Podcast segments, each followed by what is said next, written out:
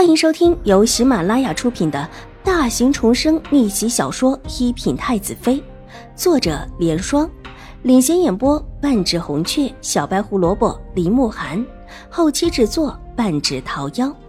喜欢宫斗宅斗的你千万不要错过哟，赶紧订阅吧！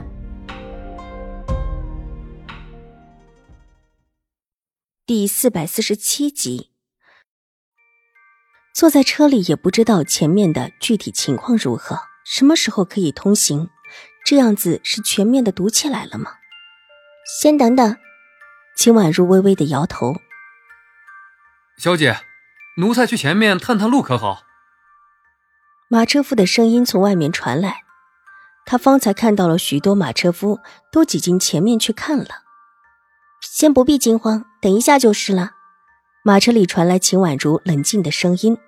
他的话才说完，咚的一声，马车摇晃两下，玉洁吓得一把拉住秦婉如，生怕她撞到车厢上。怎么回事？二小姐，有人撞到马车前了。马车夫的声音从前面传来。什么？秦婉如一时没有听明白，皱了皱眉头。二小姐，是有人撞到我们马车前面来了。马车夫看着眼前的乞丐，很是生气。求求二小姐饶命，小的是不小心撞倒的，求二小姐饶命。是个五六十岁的乞丐，他方才是从路边钻过来的，看样子是打算从这里穿到对面去，却不知怎么的，居然一头撞到了秦府的马车上。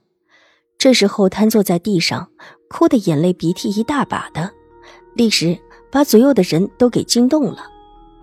大家方才的注意力都不在这边，谁也没有看到这个老乞丐是从哪里冲出来的。这会儿见他哭得可怜，一时众人的目光都带着几分谴责的看向秦婉如的马车，许多人开始议论起来。玉洁伸手掀帘子，探出身子，看了看。自己撞到车前的乞丐没好气的吩咐车夫把他扶到一边去，马车夫应声跳下，就去扶老乞丐。无奈老乞丐撞的似乎真的不轻，拉了两下居然没有拉起来，不知道马车夫拉他的时候撞到了哪里，引起他一阵子的哭天抢地。疼，疼。好疼！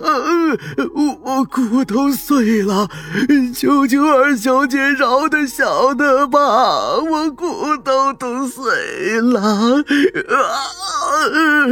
我不是有意要撞二小姐的马车的。老乞丐哭得撞天响，那样子不似他撞到了车上，倒像是秦婉如故意的撞倒了他。而且还欺负人的，把人拉出去，甚至不顾及他的伤势。周围的人三三两两之间，有人在低语，说的就是马车里的秦婉如仗势欺人，纵然是个乞丐，也是一条性命，怎么可以这么随意的扔置在一边？另有几位世家小姐甚至掀起了纱帘，想看清楚马车里的是谁。玉姐，你也下去吧，帮着把人扶到边上，给些银两。秦婉如道：“这种情形之下，已经容不得他视而不见了。即便他清楚这个老乞丐是自己撞上来的，不可能会受到多么大的伤，但是在场的其他人却是不知道。这一路过来，今天朱雀大街上的人都是世家千金、世家子弟，如果自己真的闹这么一出，可不是什么小事。”玉洁应声跳下马车。和马车夫把那个哭天抢地的老乞丐扶到路边，有路边的好心人从店里找了一个小凳子出来，让老乞丐坐着。玉洁从怀里取出一个荷包，递给老乞丐，和气的笑道：“老人家，你去看看大夫，这点银两是我们小姐赏你的。方才你自己撞到了我们车前，总也是我们车子停的不是地方。”玉洁这话。也算是解释了前因后果，而且还点明了这事是老乞丐自己撞上来的，原本和秦府并无关碍。我，我走不动。老乞丐的眼中闪过了一丝贪婪，急伸手接过了荷包，脸上却依然可怜兮兮的看着玉洁，指了指他的腿。马车夫伸手去搭了搭他的腿，立时引起他一阵鬼哭狼嚎的尖利叫疼声，吓得急忙缩手。前面就有一家医馆，可以去那里。你们只要扶过去一段，就可以看到了。对，就在那边，扶他去看看吧。看这样子是骨断了，普通人伤筋动骨一百天，而且他这么老，去晚了恐怕就不好接了。前面的路口的确不远，就这么远远的望过去也望得到。但如果马车夫和玉洁都走了，就只能留下马车里的秦婉如。没事的，就一会儿时间。前面这堵起来，看起来时间还长得很，一时半会儿也走不了。声音不高，但却引起了周围人的点头。事到如今，已经不得不管了。这么多的路人似乎都是站在了老乞丐身边。马车里传来秦婉如低缓的声音：“玉洁，带这位老张去看一看。”秦婉如既然这么说了，玉洁和马车夫只能够扶起老乞丐，匆匆的就往前走，想着快一些把人送过去，破财消灾。还没走到一半的路，原本停滞的马车忽然行进了起来。有人在说前面的路通了，玉洁脸色一变。忽地把手中的老乞丐往马车夫那边推了一下。我去看看小姐。说完，转身就要离开。他这里的反应算是快的，但比他更快的是一匹奔马。